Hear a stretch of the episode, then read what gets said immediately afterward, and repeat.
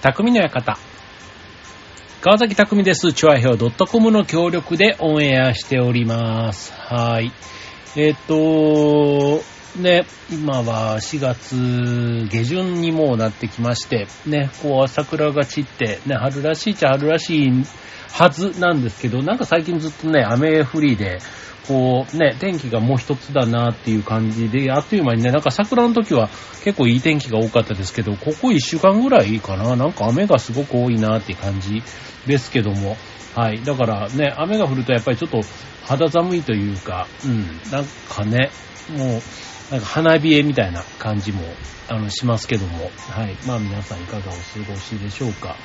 はい。まあ僕はですね、あの、まあそんなに変わり映えはないんですけど、あの、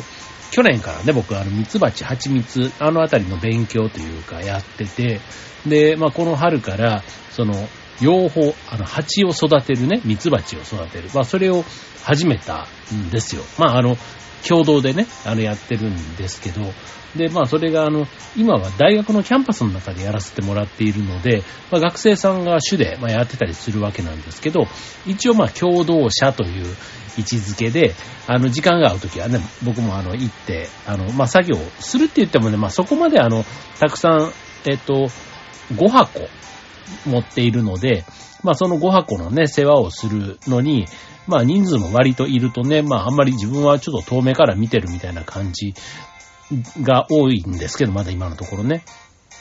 でもまあそんなことも、まあ週にね、あの、養蜂っていうかね、蜂を育てるため、畜産業に当たるんですね。だからあの、牛や豚とか鳥とかね、ああいった畜産と同じジャンルに入ると。まあある意味ね、生き物をこう、日々育てて、ね、まあ、ただあの、牛とかね、豚とかああいうね、いわゆる畜産のように、毎日こう餌をあげてとかね、なんかこう、糞の世話をしてとか、そういったことはね、ミツバチの場合は実はあんまり必要なくてですね。あの、まあ、厳密に言うとほったらかしで、一週間に一回ぐらい見ててば、見ていれば、まあ大丈夫というふうに、まあ言われていますが、まあじ、現実はね、まあ、もうちょっとね、あの、季節季節で、あの、手入れをしてあげないと、やっぱりね、こう、なんか人の手をね、あの、自然の野生のものでは実はミツバチって違っててですね、あの、2種類あって、あって、まあ、ちょっと細かい話になっちゃうんですけど、いわゆるあの、蜂蜜を取るためにいるミツバチっていうのは、もう人が世話をして、こう、種の保存というか、されていくみたいなところがあるので、自然に放たれると、なかなか実は野生化できない。ね、人の手がやっぱり必要なミツバチの種類が蜂蜜をたくさん取るミツバチというところで、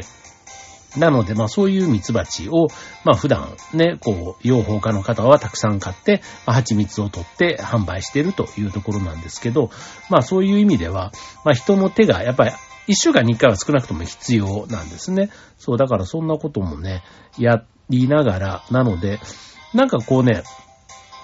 あの、慣れた日々を過ごしてるわけじゃない？逆にね、その不慣れなことをやっている分だけ、なんか同じ時間でもね、なんかすごくこう、あの、気づかれというか、なんだろう、気づかれというとイメージ、印象悪くなるかもしれないんですけど、慣れない疲れ、みたいな。だから多分ね、余計なところにこう力が入ってんでしょうね。うん。だから、なんかね、行くとね、あの、その時にすごくこう集中していろいろこう学ぶことだとか、あと気をつけようと思ってやってたりするが、やっぱり多分集中力があの高くなる分、すごくね、終わった後ぐったりするというか、うん、なんかあの、まあ別にだからといってね、こうやる気がなくなるとか、そういうことでの疲れではないんですけど、そう、だから久しぶりにね、なんか新しいことをやり始めて、まだね、1ヶ月ちょっとなんですけど、うん、まあもう少ししたらね、逆にね、こう、時間とともに慣れの、ってくる部分もあるので、なんかね、そのリズムなんかもつかめると、ね、また楽しさなんかも、ね、どんどん感じてこれるようになるのかななんて思ってるんですけど、はい。まあ皆さんね、まあこの春からなんか、新しくスタートした、ね、スタートする環境に入った、ね、まあいろいろ、そんな方もいるかもしれませんけども、まあなんか、あの、まあ仕事をしていると、あとは昆虫の世界もそうなんですけど、あの、サボるっていう言葉があるじゃないですか。で、まあ人間ね、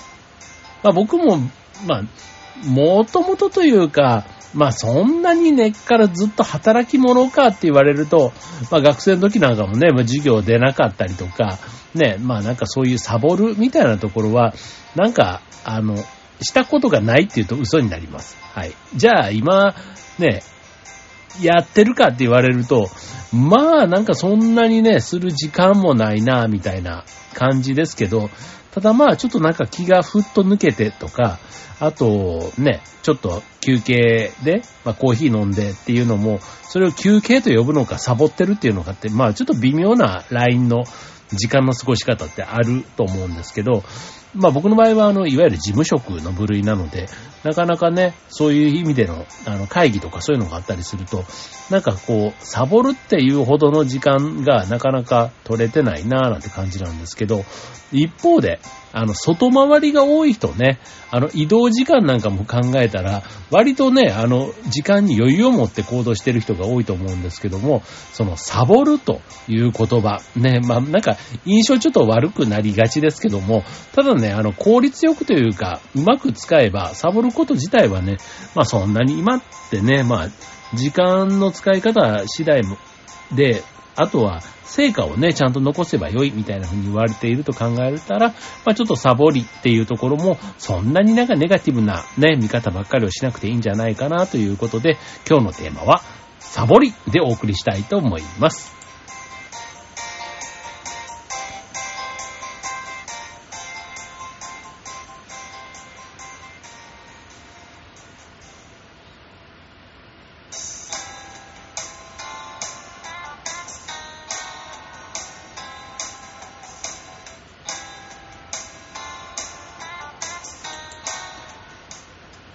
はい。ということで、今週のテーマは、サボりということで、まあなんかね、ササボり、ね、いわゆるなんか上手なサボり方って、なんか、いいと思うんですよね。あの、ま あまあいいというか、まあ、なんか、まあ息抜きだし、あの、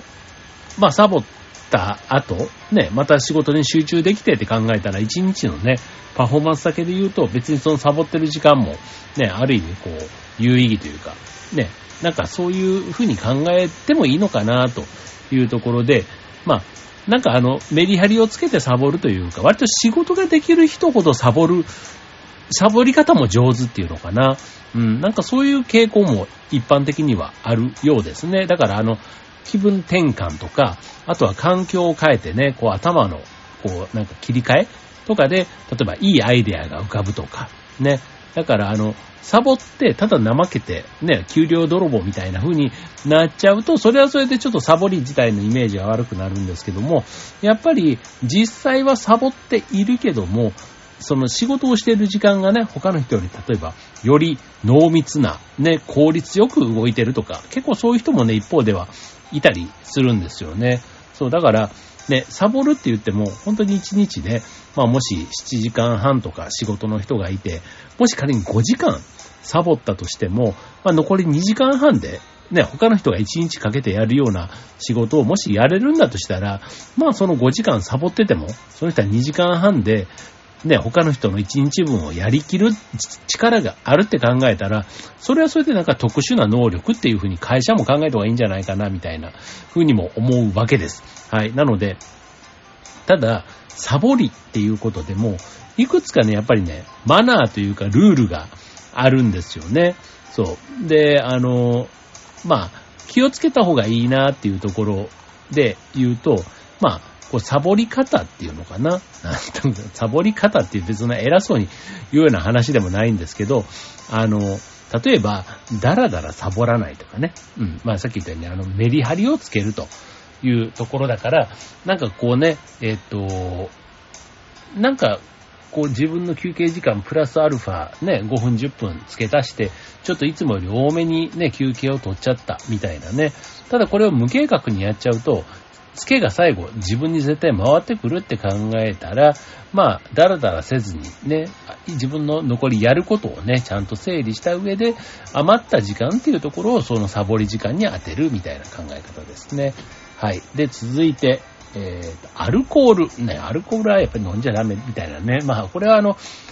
えっ、と、まあ、常識っちゃ常識、まあ、仕事中なんだからっていうのはありますし、あとはね、まあ、顔に出ないからとかね、まあ、そんな理由であるかもしれませんけど、まあ、やっぱりね、なんかこれは、ちょっと一歩、ね、あの、踏み込んじゃダメな領域だというふうに、あの、や、考えた方がいいかなと思いますね。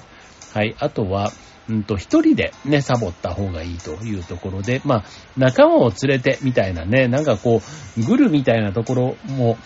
ね、まあそれはそれでその時間に一緒にね、その時間、だ学生の時とかのね、授業をサボるのと、ちょっと仕事をサボるのって感覚が違いますよね。なんか、授業なんかはね、よくサボって、あのね、みんなで喫茶店とか行ってみたいなのは、まあ大学生というかね、高校生とかでも結構そんな経験したことある人多いんじゃないかなと思うんですけど、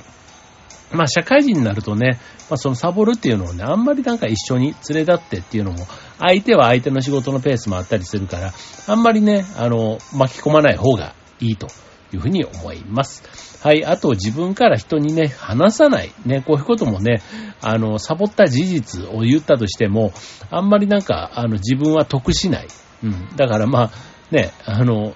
別に、それはそれで自分がね、サボった結果頭がリフレッシュされて、なんか意外と夕方からもね、高いパフォーマンス、ね、仕事の効率が、能率が落ちないということであれば、まあそれはそれでね、まあその部分をちゃんと会社が、周りが評価してくれるわけですから、まあそういう意味では、あんまり人に別に余計なことは言わない方がいいというところですかね。はい。だから SNS とかにも当然書くのは、まあこれはちょっとね、あんまりちょっと常識的に自分がサボってるって自覚してるのにね、まああんまりこう SNS にアップする人っていないかなと思うんですけども、はい。まあそういうところも気をつけましょうと。あとまあ、例えば営業マン、ね、外回りしてる人とかで、まあ、もしね、車で回ってる人だったりしたら、ね、自分の社名とかがね、会社の社名が書いてあるような車ではあんまりサボっちゃダメですよ、と。で、あと同じような場所にもね、長く居続けちゃダメですよとか、ね、同じ場所にいるとね、なんとなくそれだけでもね、なんか移動していないイコールサボってるみたいな風に見えるところもありますので、まあまあまあ、その辺もね、気にした方がいいかなというところですね。はい。で、えー、そんなね、まあいろいろちょっとあの前提というかご法度というか気にした方がいいポイントを今ご紹介したんですけど、あの、営業マンとかね、ああいう外回りしてる人がサボるのに最適な場所っていうのが、まあ人それぞれいろんな、あの、意見があるわけですけども、まあどういう場所がね、人に迷惑をかけずに、ね、あとバレずに息抜きできるのかというところで、これね、えー、とある営業マンたちの、まあ、まあだからいわゆる外回りしてる人たちですよね。の人たちがどういうところで過ごしてんのかというとこなんですけど、はい。えー、まあ別にこれランキング形式ではないので、まあ代表的なところをご紹介していきますが、えー、っと、まあ、えー、っと、まず一つ目、えファミレス、ファーストフード店、喫茶店、まあこれね、まあお茶もできて、ね、あとはまあ、場合によってはね、別にそこで、今だったらね、会社で戻って、あの、パソコン使って仕事をみたいな感じの人だったら、ね、ちょっと気分転換で、違う場所で、ね、あの、仕事をするっていうのも、それは一つ考え方としてあるかなと思うんですよね。うん。まあ、仕事の、まあ、気分転換、環境を変えることでのリフレッシュ。もそうですし、あとはね、パソコンとかね、会社によっては、あの、情報漏洩みたいなね、パソコンの覗き見みたいなところとかを懸念してっていうことで、厳しい会社もあったりすると思うんですけども、まあ、そのあたりだけね、気をつけて、やれば、そこで仕事もできたりするし、あとはまあ仕事をせずにね、雑誌とか読んで、本当にもう休憩の延長ですよね。まあそういう感じで、まあ過ごして、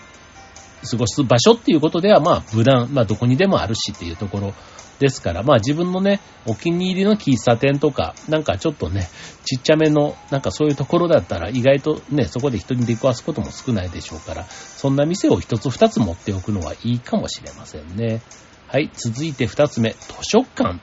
はい、まあ図書館、まあどこにでもね、市町村それなりに、あの、あります。まあ平日の昼間なんかだとね、人気がなく静かだし、あとそもそもお金がない、お金がかからないし、あと、まあ、空調もね、効いてたりするので、あの、あったかい寒いね、そのあたりね、夏も冬も心配しなくていいっていう、そういう意味では、ただで過ごせるね、快適な場所というとこかなと思います。はい。まあ、あの、知ってる人がね、図書館に平日に来るっていう、まあ同じようなね、サボり目的の人がいることはあるかもしれませんけども、まあちょっと一息つくって意味では静かでね、いいかもしれませんよね。はい、次、車での営業の方、うんと、ホームセンターの駐車場、うん。まあこういったね、あの、確かにあの、無料で止められるね、駐車場の施設ってあるじゃないですか、ショッピングモールとかね。まあ、そういう広い駐車場の片隅とかだったらね、多少長い時間止まってても邪魔にならないし、ね、まあ、車の中にね、こう紛れるから、まあ別にその1台のね、車の中身まで、ね、中に誰が乗ってるかまであんまりね、見る人っていないと思うので、まあ、もし本当にあの30分ぐらい仮眠をしたい。まあこれもね、眠気がすごいのに頑張って運転して事故とか会うこと考えたら、まあそれも一つ選択としてはあるのかなって。まあ30分とかね、仮眠すると全然頭すっきりするので、まあそういうね、あの、時間の使い方も一つあるんじゃないかなと思います。はい、続いて人が、えー、あまりいない公園みたいな。まあ公園はね、なんかよくあの、サボりの定番スポットみたいになりますけども、まあどうなんでしょうね。僕あんまりなんか公園、うん、なんか、目的がなくて、本当にブラッとくつろいで、みたいなところで、あんまり行かないからね。うん、まあでも、あの、通り道というか、まあ、何をもってサボるっていうのもあるんですよね。まああの、普段だったらね、例えば電車で一駅とかのところを一駅分、例えば歩いて、ね、その公園の中をね、気分転換で歩いて、その目的地に向かう。だから本当だったら、例えば片道10分かかるところを歩いたから40分かかりましたって言えばね、結局その30分が、なんか無駄な時間というか、ね、サボってるって言っても言えるかもしれませんけども、まあその辺のね、時間の使い方がまあ許容範囲かどうかというところかなと思いますよね。はい、続いて漫画喫茶ネットカフェ。まあこれもなんか、あの、時間単位でね、利用できるっていうところもそうだし、あとはあの、個室タイプみたいなのが割とあるじゃないですか。ね、ネットカフェなんかもそうですよね。だから仮眠を取ることもできるなんて考えたら、まあ駅近くにもね、あることが多いので、まあ本当にあの仕事のたまたまちょっと合間、待ち合わせのなんか、ね、そんな時とかにね、あの、使ってみるっていうのはあるのかもしれませんね。はい。じゃあ同じようにその時間貸しみたいなところで言うとカプセルホテルなんていうのもやっぱ数時間休める休憩プランっていうのがあって、まあ、安い料金でサクッとね、休めてさらにね、まあホテルっていうところなので、まあその布団枕みたいなところもしっかりしてるので、まあ疲れをね、一気に休むって考えたら、1、2時間ぐらいね、時間が比較的ある時なんか使ってみるといいのかなというところですね。まあ、あの、さっきご紹介した漫画喫茶とかね、ネットカフェと違って、完全に横になれるので、まあ、疲れが取れて体が軽くなるというとこですね。はい。続いて、マッサージ。まあ、これもあの、短時間でスッキリしたい、ね、20分、40分コースとかね、まあそういったところでマッサージ屋さんを、まあ使うっていうのはいいんじゃないかというとこですね。まああの、ハンドマッサージ、フットマッサージ、ね、いろんなあのコースもあったりするので、まあそういうのをね、やるとやらないのでは体の感覚がだいぶ違うということかなと思います。はい。まあ、あの、マッサージのコースもね、結構あの、時間単位でやってたりするんで、もう40分って決まれば、もうその時間ね、まあ仕事の疲れを、まあ、ある意味癒すという意味で、隙間時間を利用して、まあ、集中力を高める時間っていうふうに考えたら、なんかちょっとね、あの、サボる時間をすごく、あの、大義名分というか、ね、あの、ちょっと言い訳ではなくって、うん、なんかそういう、まあ、合理的な理由というか、ね、まあ、ただバレた時にはね、やっぱり、やっぱりマッサージで、ね、仕事中に行くもんじゃないだろって言われたらその通りですと言わざるを得ないんですけども、まあそういうところも一つあるかなと。はい、続いて、えー、ショッピングモール。まあこれもね、とても広いしね、まあ車、さっき言ったね、駐車場で過ごしててもそんなにあの、まあ、バレないというか、うん、かな、ですし、あとは、あの、ショッピングモール、さっきの図書館と一緒で、基本は空調が効いています。というところが、まあ、立ち寄り場所としては悪くないかなというとこです。まあ、あの、あの、ショッピングモールだとあの、フードコートとかね、ああいうのがあったりするから、例えば昼時間、ね、昼を挟んで訪れて、ね、お昼ご飯食べて、みたいな感じだったら、まあまあまあまあ、許容範囲かなっていう感じもしますよね。はい。まあ、平日のね、ショッピングモールなんかだとね、本当にあの、まあ、もともと空いてたりもします。ので、まあ、土日ね、混雑する施設は平日はだいたいガランとしてたり、ね、あとは平日の昼間にそういうとこいる人っていうのも、割とその客層が偏ってる。だから、結果まあ、結構空いてる感じうん。だから、その中でもちょっとひっそりというか、過ごせる場所があるんだったら、まあそこがすごくおすすめな場所っていうことかもしれませんね。はい。まあフードコートとかでもね、ランチ食べてそのまんま、席でね、うちゃうちゃね、なんかドリンクいっぱい飲んで、うだうだしててもね、割といい時間過ごせそうな気もしますけどね。なんか程よくね、こうざわ、ざわというか、ね、雑音があったりするのもちょっと落ち着く要素かなと思うので、はい。で、えー、あとは、まあもしあの、場所がね、そんなにあの都会ではなくて、ちょっと地方というか、で考えたら、まあその辺のね、別に車止めて休むんだったら別にあの、ね、ちょっと路中できるようなところでね、止めてみるっていうのもありますけども、道の駅みたいなね、空いた場所とかもね、ちょっと離れると千葉県なんかでも割とあるんですよね。なんかそういったところもいいかもしれません。はい。で、まあそういうね、フラット止められるとこ、ね、海沿いとかね、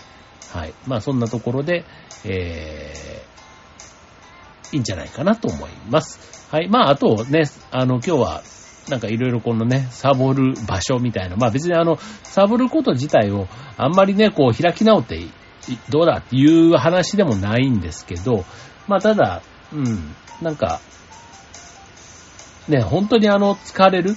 人っているじゃないですか。昼間にどうしてもこうね、あの、睡眠時無呼吸症候群みたいな、ああいったね、えー、疾患を持ってる方だったりすると、やっぱり夜ね、寝たつもりでも眠れてなくて、昼間にすごい睡魔が襲ってくるみたいな、ね、そういった人で、ね、よくあの、電車の運転手とかでね、仕事中にこう、こう運転中にこう、意識が飛んだみたいな、なんかそういう状態のことを考えたりすると、まあちょっとね、少しの仮眠がね、その後の集中力をぐっと、なんか15分、20分休むと、なんか疲れがね、100%まで回復するなんていうね、そんなあの話も聞いたことがあるので、まあ程よくね、あの、人に迷惑をかけないような、ね、別にあの、話を聞けばね、あの人サボってるって言ってね、いい気しない人もやっぱりいるわけですから、そういう意味ではなんか、人に知られずにね、あの、ほどほどにサボるっていうことは、まあ許容範囲なのかな、なんていうふうに思います。はい。ということでね、まあ今日はね、猛烈にサボる話をしていますけども、これを聞いている方がすごい真面目な方で、とんでもねえ回だなって思われたら、まあその際はごめんなさいというところです。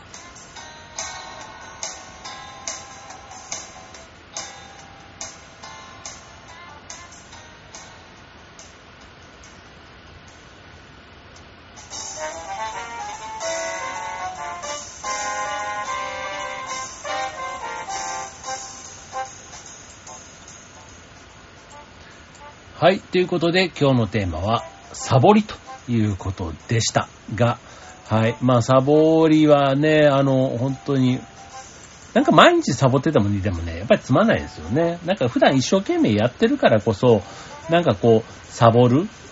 ことに対しても、まあ、許容、自分に対しても、あの、許せるっていうのかな。まあ人は基本休みが必要じゃないですか。だから普通にね、こう土日休むっていうのももちろんあるし、まあ集中力って考えた時にも、その一日の中でもね、すんごい気を使うなんかがあった後に、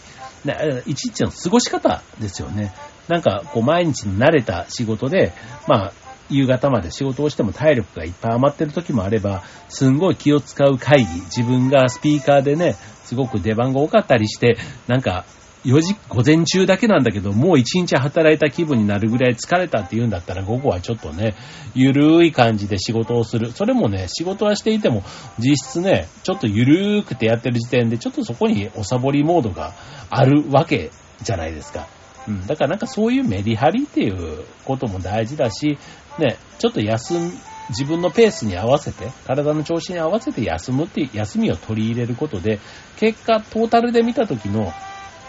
成果が高くなるって考えると、まあそのあたりまではね、許容するっていうのって大事かなって思いますね。うん。ただ真正面からね、じゃあちょっと私休憩したいからあの漫画喫茶行ってきますっていう仕事中に言われると、アホかって話になってしまうので、まあそういう意味でのサボりというところはもう自分の範疇でもう墓場まで持っていけとは言わないですけど、まあ人に知られないようにね、ほどよくやると。ね、そういうことをね、うまくやってる人は、結局仕事もできる人みたいなところになんか不思議ですけど、なっていくもの、それが世の中、社会、サラリーマンですっていうところで、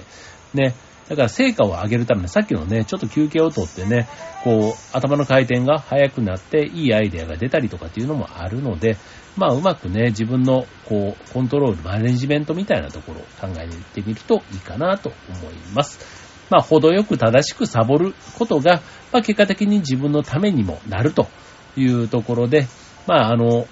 ある意味ね、やる気のない状態ばっかり、ね、楽ちんな状態ばっかりというのもね、意外とあの、人生つまんない。うん。かといってね、ずっと忙しい、ね、もう集中力、緊張感が張り詰めてみたいなのだと、精神的にもしんどいというところなので、まあそういうね、メリハリというところで気分を変えるスイッチ、ね、ルーティンみたいなものをまあ持っておくと、日々とてもこう快適に過ごせていけるのではということです。まあうまくサボるっていうこともね、なんかあのサボるっていう言葉はありますが、まあこれって一つのね、スキルというか、センスみたいなところ、ね、上手にサボる、サボれない人っていうのがやっぱりいるわけじゃないですか。うん。だからまあ自分のスケジュールをね、まあ、うまくコントロールして、まあ仕事のね、成果につながるリフレッシュ方法を持っとけば、まあ全体としてはね、とても良い方向に行くはずと。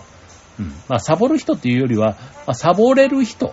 ね。だから自分でサボるかサボらないかの選択もすればいいわけですから、まあそんなところもね、ちょっとイメージして、えー、まあこの働き方っていうのをね、すごく問われてるこの2、3年ですけども、はい、えー、まだね、まあ年度も変わったばっかりですから、ね、皆さんのね、仕事の仕方、ね、ちょっと考えてみてもいいかもしれません。はい、ということで、えー、今週の匠の館、ここまで。バイバーイ。